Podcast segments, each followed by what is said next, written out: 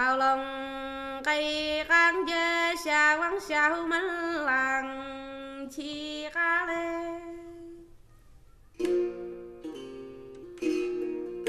伴着悠然的贵州民歌，我们今天的自由自在环节又开始了。那么，在我们昨天的节目当中呢，与您一起关注了黄果树瀑布的自驾之旅。那其实黄果树呢，并不是我们在很多的画面上看到的那样一座巨大的瀑布，它其实是由十八个瀑布群而组成的。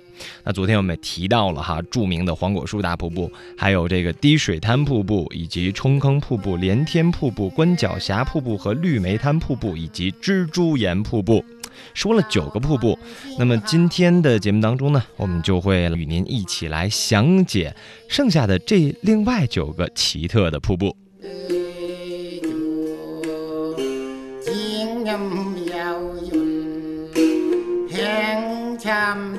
说到黄果树的瀑布群，不能不提的就是位于黄果树瀑布上游一公里的陡坡塘瀑布了。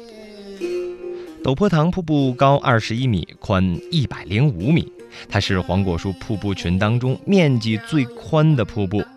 整座瀑布其实是形成在了一个钙化的滩坝之上，而更为神奇的是，每当洪峰来临之前，它都会发出深沉的吼声，所以当地人也会把它称作是吼瀑。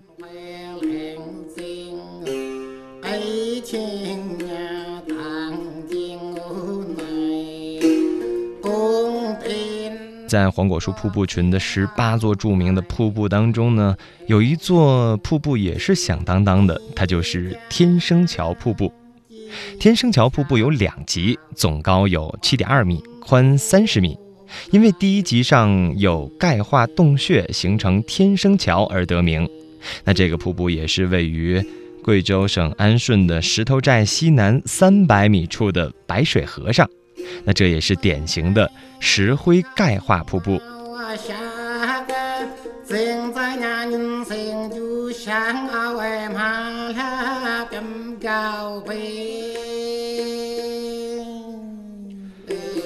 如果说在黄果树众多的瀑布群当中最秀美的瀑布的话，那一定要数银莲坠滩瀑布了。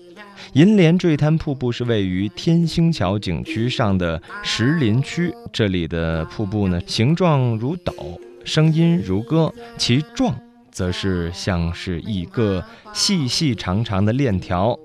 三岔河水被钙化滩分成串串珠链，坠入到深潭当中。那这当然也就成了黄果树瀑布群里最秀美的一道景色了。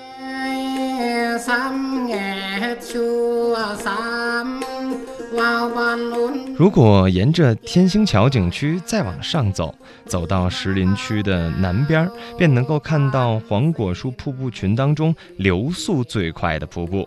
每到洪水期的时候，这个瀑布吼声如雷，所以。就有了一个如雷贯耳的名字——星霞飞瀑。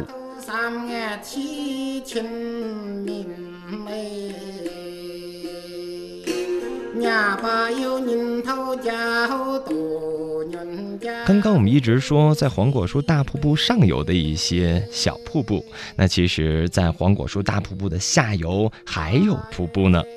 黄果树瀑布下游一公里处有一个叫做罗斯滩瀑布的地方，那这个瀑布呢是钙化滩，而钙化滩的面积更是达到了三百五十米长、二十米宽。这里也是典型的喀斯特瀑布发育最后形态的一个完美描述。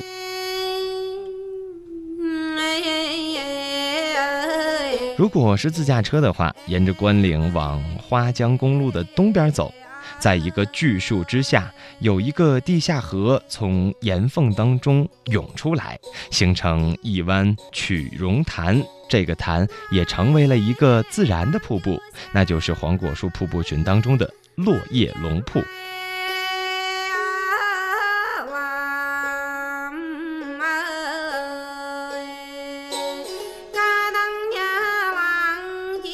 最后我们要提到的是著名的龙门飞瀑。龙门飞瀑是位于黄果树瀑布群当中二王河上游的五 A 级景区龙宫景区内。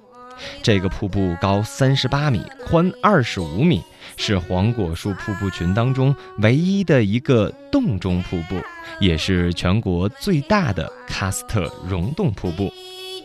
当然，在这个瀑布群当中，还有像大树跨岩瀑布和夏瓜瀑布等一系列的瀑布群。